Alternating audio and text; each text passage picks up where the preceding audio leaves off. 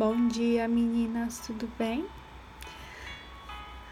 Vocês acreditam que nós já estamos na metade da nossa jornada de conhecimento da vida dessas mulheres que eram possíveis, mas que serviam um Deus de impossíveis? Quanta coisa nós já aprendemos, né? Quantas virtudes, quantos ensinamentos e quanto aprendizado. Cada dia que passa, o Espírito do Senhor tem cravado em nossos corações uma palavra viva. Sejam virtuosas, pratiquem a palavra, se assemelhem ao Pai de vocês, filhas. Eu tenho certeza que vocês já perceberam que o segredo da vida dessas mulheres que nós temos estudado é a obediência à palavra do Senhor e ter uma vida temente a Ele, não é?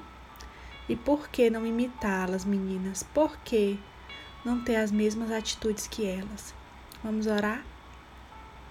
Senhor, nós te adoramos, nós te exaltamos e nós agradecemos.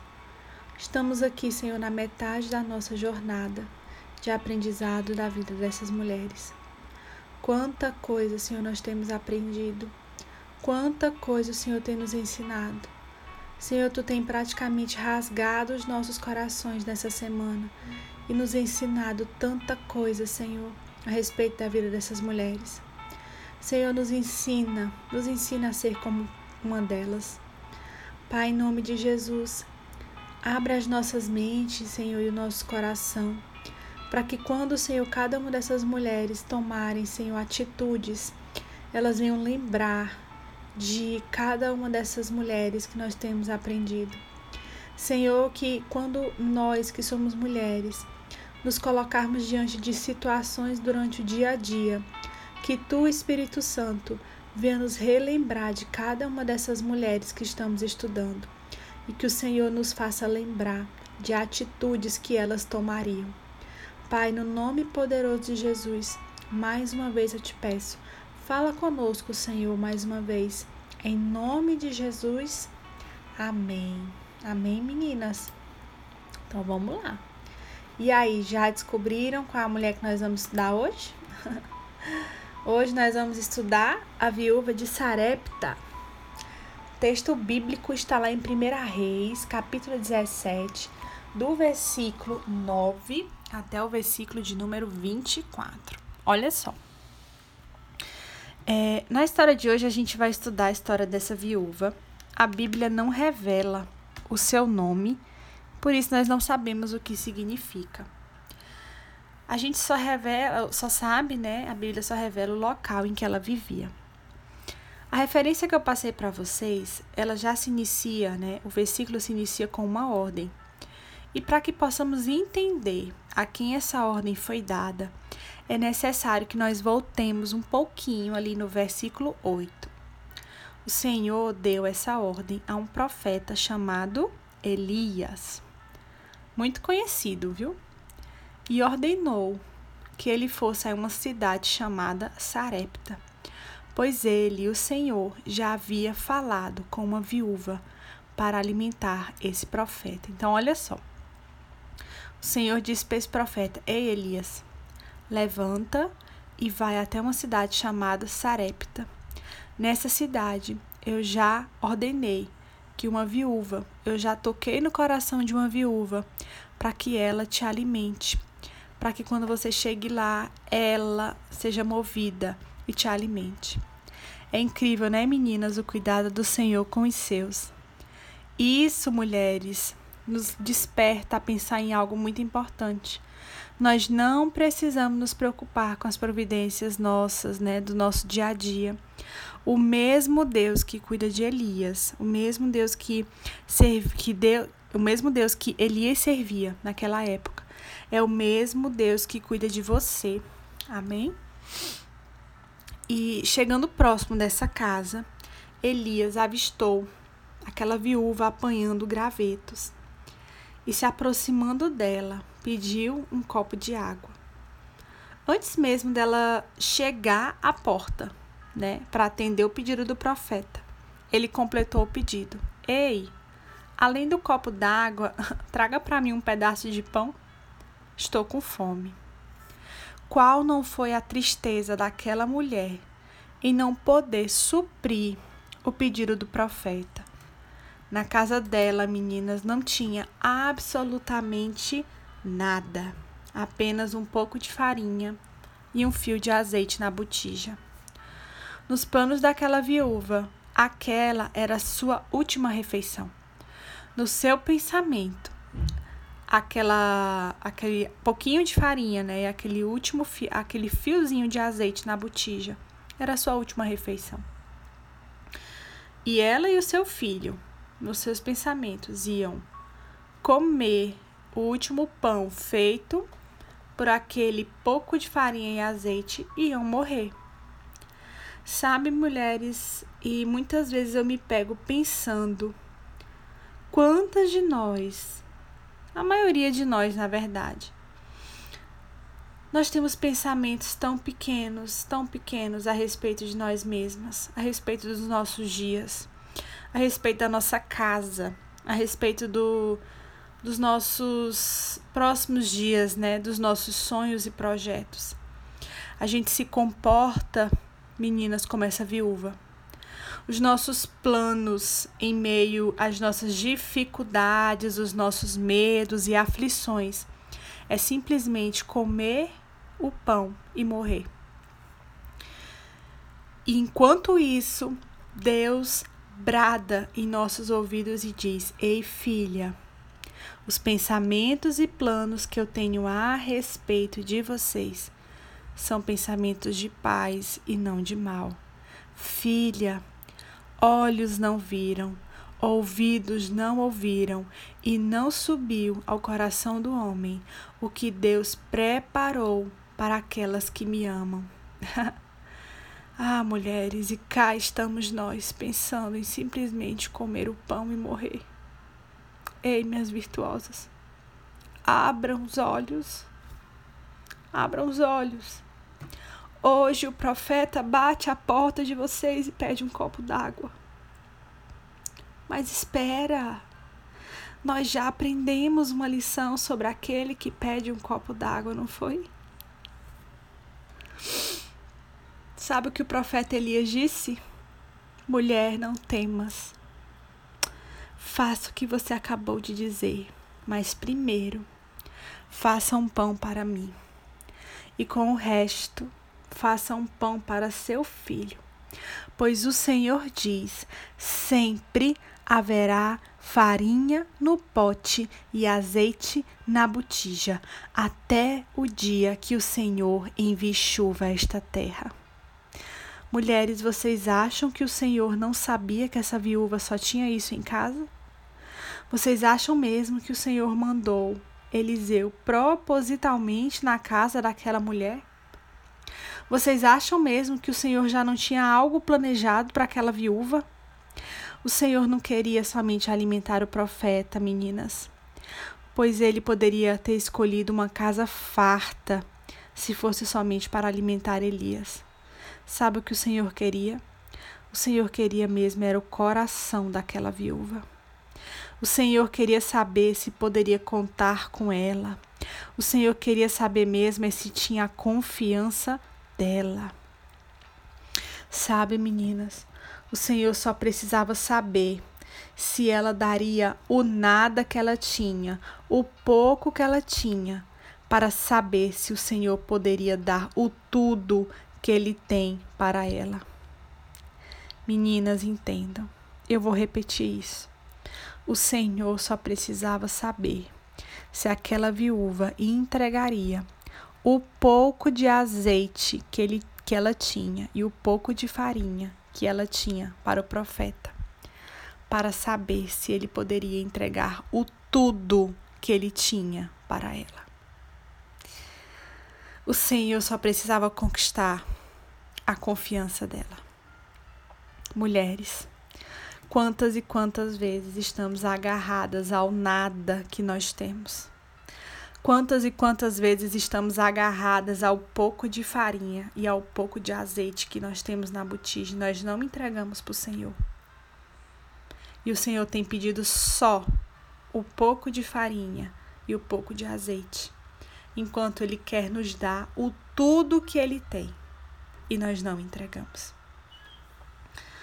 O Senhor tem pedido tantas coisas de nós, meninas, relacionamentos que nós não entregamos. Amizades que nos fazem tão mal e nos levam para o fundo do poço e nos afastam dele. Empregos corrompidos que nos afastam dele e nos, nos fazem negar o nome de Cristo. Meninas, mentiras, mentiras que nos fazem negar o nome do Senhor Jesus todos os dias. A fama, muitas vezes, que nos esconde de Jesus e nos faz negá-lo. E o Senhor tem dito: Filha, me entrega isso daí. Me entrega tudo isso que você tem nas suas mãos. Me entrega esse azeite, esse pouquinho de azeite que você tem. Eu tenho tanto para te dar. Larga esse pouco, filha. Me dá esse pouquinho, eu tenho tanto para te dar. E você está dizendo: Eu não dou, Jesus. Eu não dou. E nós não temos cedidos. Nós não temos cedido. Nós não estamos abrindo mão de coisas para o Senhor, nós não temos aberto mão de pequenas coisas para o Senhor, que não são praticamente nada.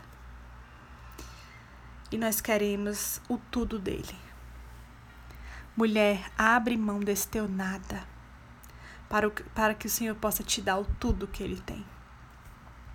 Aquela mulher só tinha um pouquinho de farinha para ela, para o filho e ela abriu mão daquele pouquinho.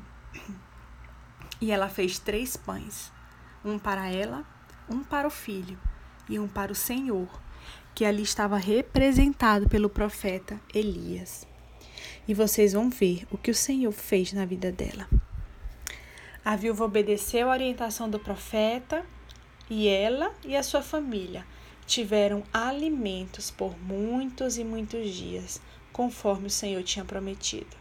Sempre tinha farinha na vasilha e azeite na botija, porque a palavra do Senhor, ela não falha. Se o Senhor prometeu, ele cumpre.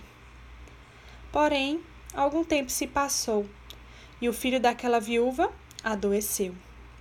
Para sua tristeza, ele piorou e chegou a falecer. A viúva imediatamente procurou o profeta para culpá-lo pela morte do filho dela. Elias o tomou nos braços, o levou para o quarto onde ele estava hospedado. Clamou o Senhor pela vida do garoto e o menino reviveu, ressuscitou. Elias o devolveu à sua mãe e a viúva declarou que agora sim ela acreditava que ele era um homem de Deus. E aí, alguém se identificou aqui com essa passagem?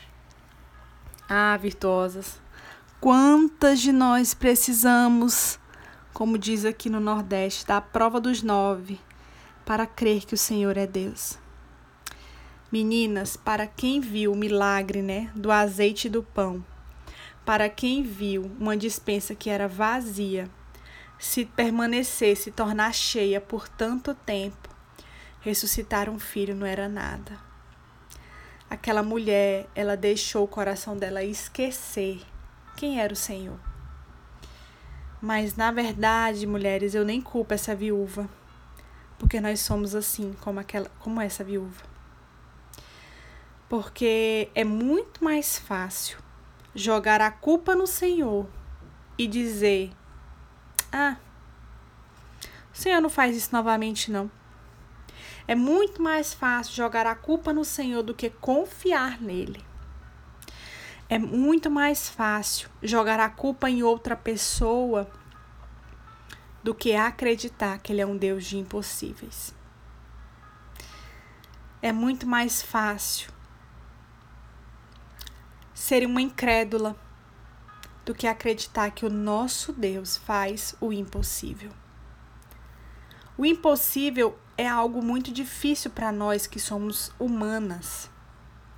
Fácil mesmo é abrir a boca e dizer que tudo é culpa do Senhor, que o Senhor esqueceu da minha família, que ele fez um milagre uma vez, ele não vai fazer de novo, não. Que uma situação é impossível mesmo, que o Senhor fazia milagres só antigamente, na época lá de Moisés, de Abraão, de Isaac. Hoje em dia, o Senhor não faz mais isso, não. É muito mais fácil falar isso, né, virtuosas?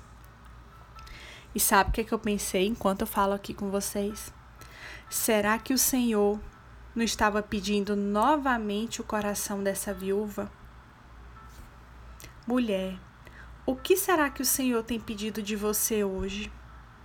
Às vezes nós temos que lembrar nossa alma quem é o Senhor, sabe, meninas? E agora eu tô lembrando, sabe quem constantemente fazia isso? Lembrava a alma quem é o Senhor? O salmista Davi. Sabe o que que Davi fazia? Ele orava assim: Por que te abates, ó minha alma? Por que que tu te perturbas dentro de mim? Espera em Deus, minha alma, porque eu ainda o louvarei.